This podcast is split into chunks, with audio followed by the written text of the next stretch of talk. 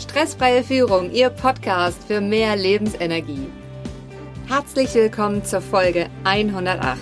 Fünf goldene Tipps fürs Homeoffice. Mein Name ist Rebecca Sötebier und ich arbeite als Unternehmer und Führungskräftecoach und Trainerin. Jede Woche bekommen Sie hier eine anwendbare Trainingseinheit und danke, dass Sie jetzt Zeit mit mir verbringen. Lassen Sie uns mit dem Training starten. Welche wichtigen Punkte können Sie heute aus dem Training mitnehmen? Fünf goldene Tipps für entspanntes Homeoffice. Sie kennen sicher jemanden, für den diese Folge unglaublich wertvoll ist. Teilen Sie sie mit ihm, indem Sie auf die drei Punkte neben oder unter der Folge klicken. Am 1.9.2015 bin ich gewollt ins Homeoffice gewechselt.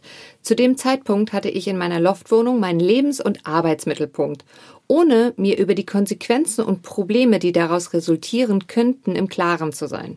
Das war Learning by Doing und an manchen Tagen wirklich frustrierend. Damit es Ihnen anders ergeht, habe ich meine fünf goldenen Tipps zusammengefasst, denn 2018 habe ich mich ganz bewusst wieder fürs Homeoffice entschieden.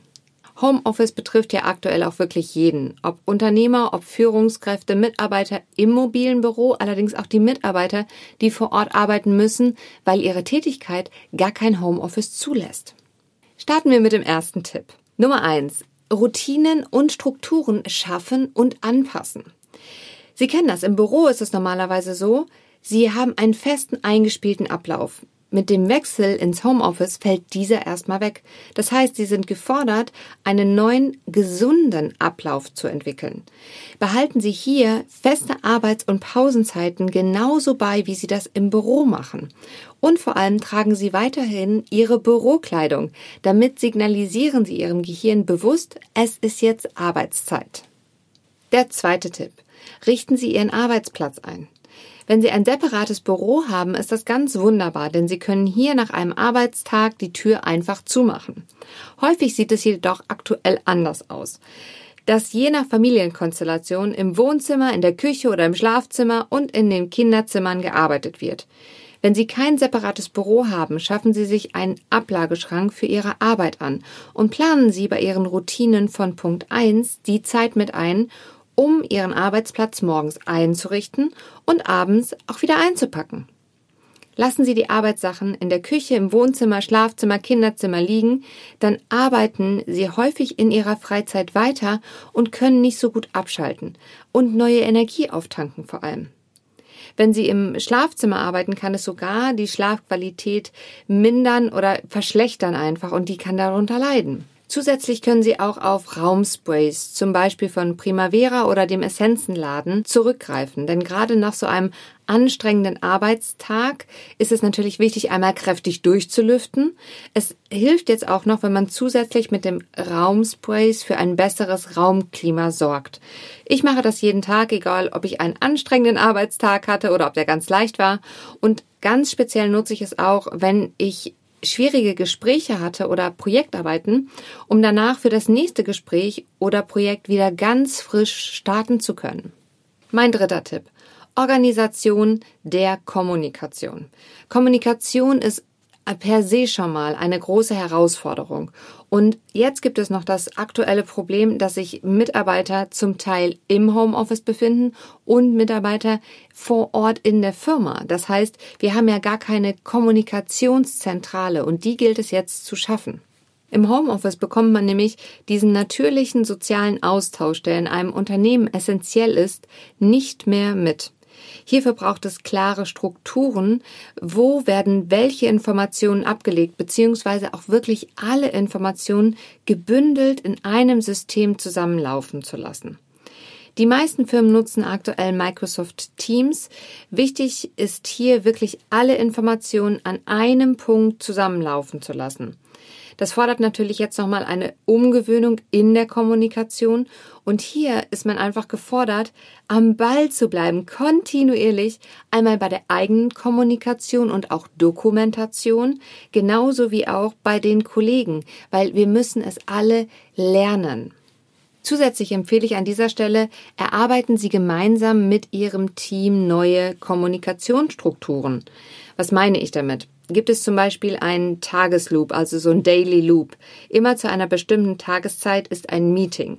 Oder reicht es, wenn Sie einen Weekly Loop machen, also einmal in der Woche Immer mittwochs trifft sich das Team. Oder wäre es vielleicht sinniger, sich mittwochs zu treffen und allerdings halt auch Freitag oder Montag, um die Woche nochmal anders vorzubereiten.